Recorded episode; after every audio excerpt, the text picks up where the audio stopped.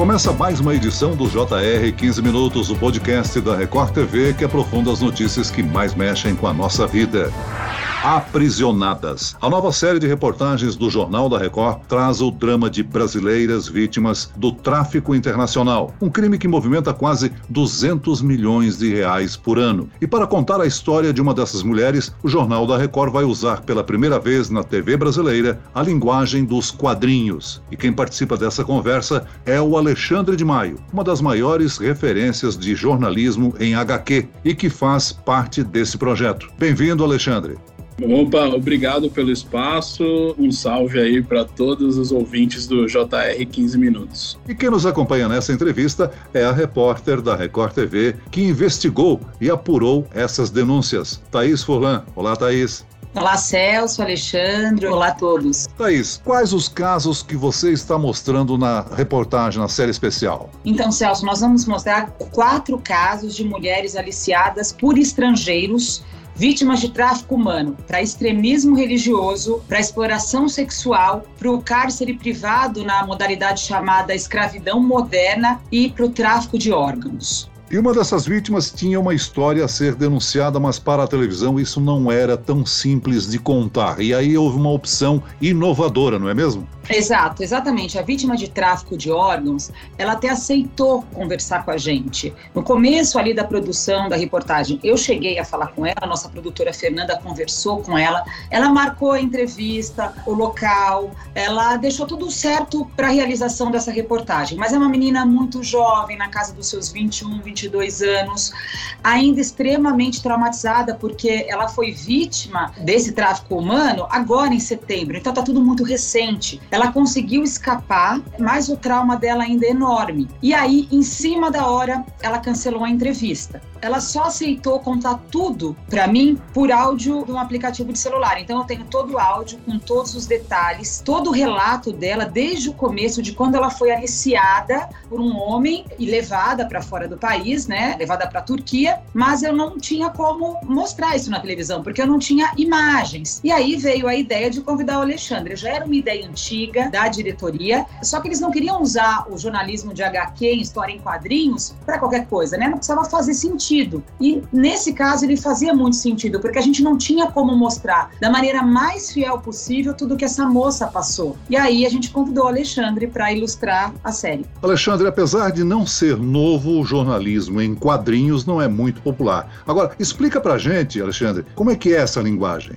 A ideia do jornalismo em quadrinhos é juntar tanto toda a parte de apuração dos fatos, de pesquisa do jornalismo, mas entregar um, né, uma matéria final, um produto final em formato de quadrinhos, e não de texto, ou não de foto ou infográfico. A ideia é usar as técnicas dos quadrinhos para contar uma reportagem tradicional. Normalmente na televisão, né, é usada a chamada simulação com figurantes, né? Mas dada a pandemia e tudo mais, é bem-vinda essa inovação que o jornalismo da Record traz para contar esse depoimento. E como é que você, Alexandre, começou a trabalhar com o jornalismo em HQ? Eu fui durante 10 anos uh, jornalista e editor de revistas de cultura. E nesse meio tempo eu lancei uma ficção em quadrinhos, que já era uma outra paixão minha. E aí em 2010 eu consegui juntar essas duas funções, duas paixões, que era o jornalismo e o quadrinhos, e comecei a produzir reportagens em quadrinhos desde 2010 e desde então tenho produzido regularmente para diversos veículos. E a última fronteira que eu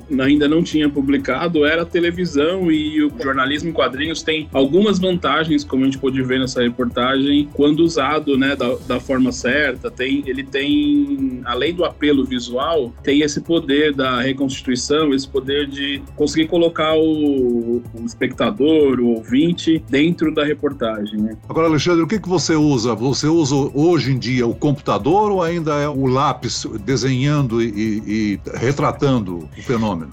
Eu uso tudo.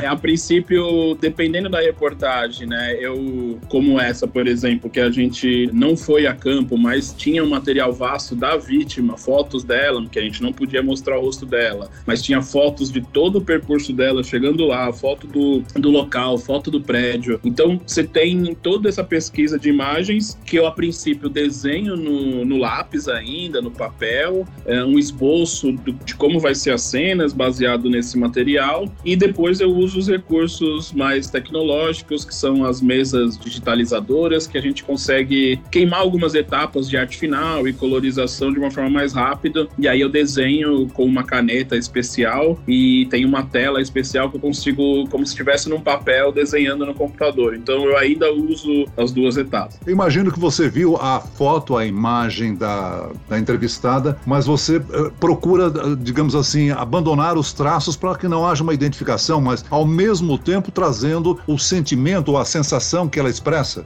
Isso, é, isso é uma das grandes vantagens. Você não precisar pôr um contraluz, não precisar pôr a, a tarja preta na cara da pessoa e você simplesmente pegando né, aquela imagem da pessoa no desenho, você consegue mudar totalmente os traços, isonomia para que ela não seja reconhecida, mas mantém toda a carga de expressão, de como ela se sentiu, né, o que, que ela estava né, naquele momento, como ela estava se mostrando e o desenho tem esse poder, né, de você poder mudar um pouco a fisionomia, mas manter ali as principais características. No caso dela era uma menina jovem, branca, tem toda uma, uma caracterização que a gente consegue manter ainda sem precisar apelar para alguns outros recursos que é, tirariam todo o poder da imagem, né? Agora, Thaís, essas reportagens servem de alerta e é importante revelar em detalhes como os criminosos agem, não é mesmo? Exato, Celso. As pessoas vão conseguir compreender em cada um desses crimes como é que essas pessoas foram aliciadas, porque a gente tem aquela ideia de tráfico humano, né? Ah, a pessoa que quer ir morar para fora do país acaba caindo na promessa de um falso emprego, e isso acontece sim e muito, mas não acontece só dessa maneira, não é só a mula do tráfico de drogas. Esse crime hoje, ele é muito sofisticado.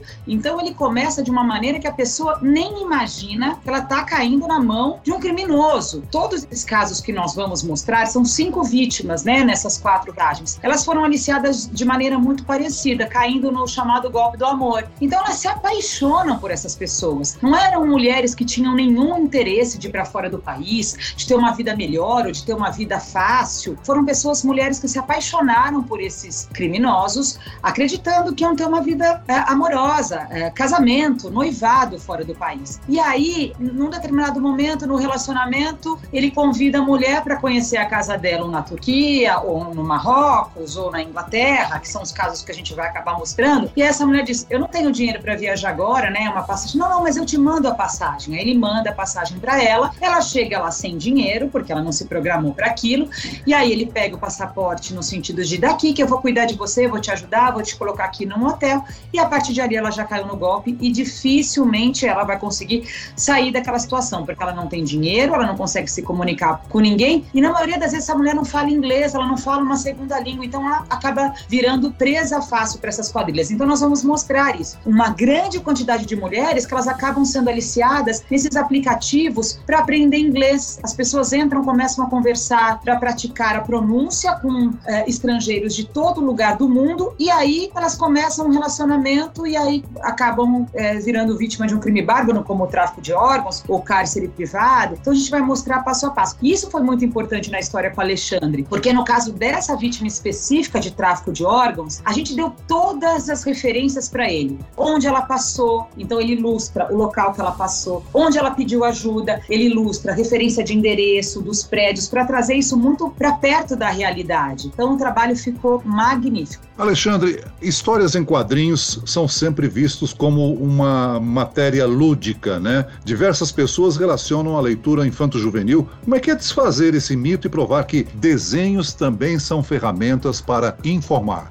É, essa foi a grande missão ou desafio de começar com o jornalismo em quadrinhos no Brasil, né? É, na França, em alguns outros países, o quadrinho não está tão associado à literatura infantil como no Brasil. E foi uma espécie de doutrinação. Eu fui de redação em redação mostrando que era possível. Até que em 2013 eu ganhei o prêmio Tim Lopes de jornalismo investigativo sobre exploração sexual infantil em Fortaleza.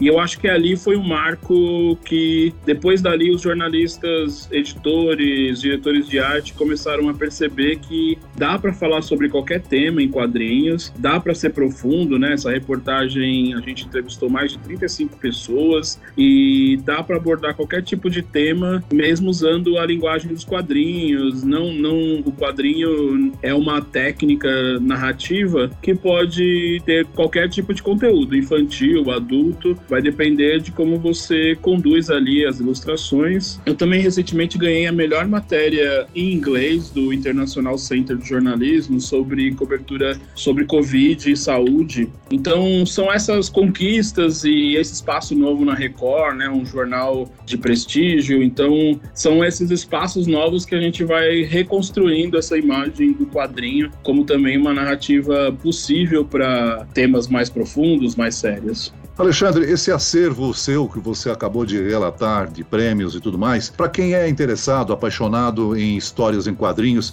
ele está disponível para ser acessado? Está sim, a maioria das matérias, principalmente essas duas são matérias online que estão de graças nos veículos respectivos, né? Também estão em português e inglês. É, no meu site eu centralizo esses links, então alexandredemaio.com.br tem muito, muitos links dessas matérias. Um 80% desse material está disponível na internet. Só para esclarecer, você começou a fazer histórias em quadrinhos, você criou um personagem? Eu lancei em 2006 Os Inimigos Não Mandam Flores com o escritor Ferrez, e aí tinha um personagem chamado Igor Gordão, a gente continuou essa saga em 2013 e depois eu publiquei um livro, meu último livro é o Raul, em 2018, que aí já é um livro de jornalismo em quadrinhos e não mais ficção, que é um livro sobre os Rauls, que são as pessoas que vivem de dar golpe de cartão de crédito. Com certeza, esse trabalho do Alexandre de Maio é o pioneiro na TV Record, no jornalismo da Record TV, mas eu gostaria de esclarecer, e a Thaís pode nos ajudar nisso, que é a limitação que, vez por outra, o, telejornalismo tem de não identificar principalmente crianças ou pessoas vítimas de, de um determinado abuso. E aí a história em quadrinho, eh, essa técnica, essa linguagem, é uma grande arma, uma grande ferramenta para gente, né, Thaís? Exato, Celso. Fica muito claro que a gente não precisa abandonar qualquer é uma história porque ela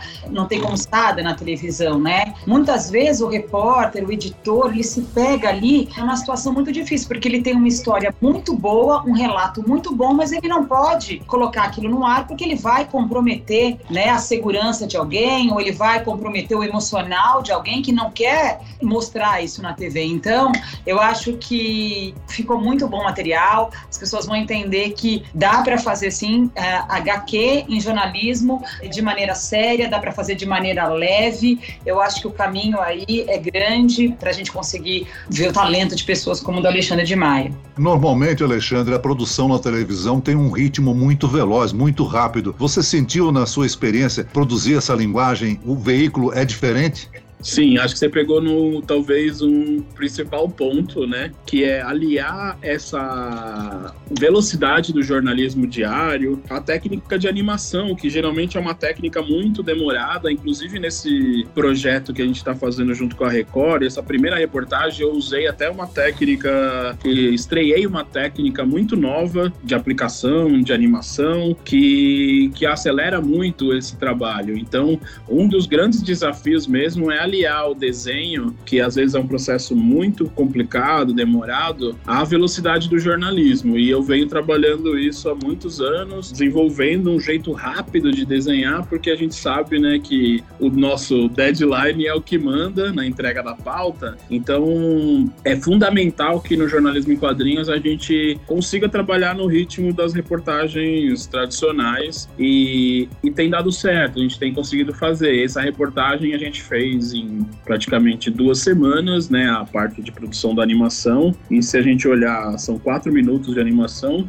É, era algo para levar dois meses. Então, tem também uma inovação de técnica de animação nesse projeto. Muito bem, nós estamos chegando ao fim desta edição do 15 Minutos. Eu quero cumprimentar, dar as boas-vindas ao telejornalismo a Alexandre de Maio. Você que é jornalista e animador, né? Isso, é. Eu, durante muitos anos, fiquei fazendo só o jornalismo, né? E reportagens, entrevistas. E também tinha esse meu outro lado de desenho, então juntei as duas coisas. É, queria complementar também que, além da reconstituição, a gente, que também é uma outra grande faceta aí do jornalismo em quadrinhos para televisão, é você poder entrar numa área de risco e registrar apenas com os seus olhos olhos o que está acontecendo e depois ter uma imagem disso e conseguir publicar isso. Então, o jornalismo em quadrinhos também possibilita que o desenhista, repórter, vá na, num lugar de, de mais alto risco e não precise se expor tanto.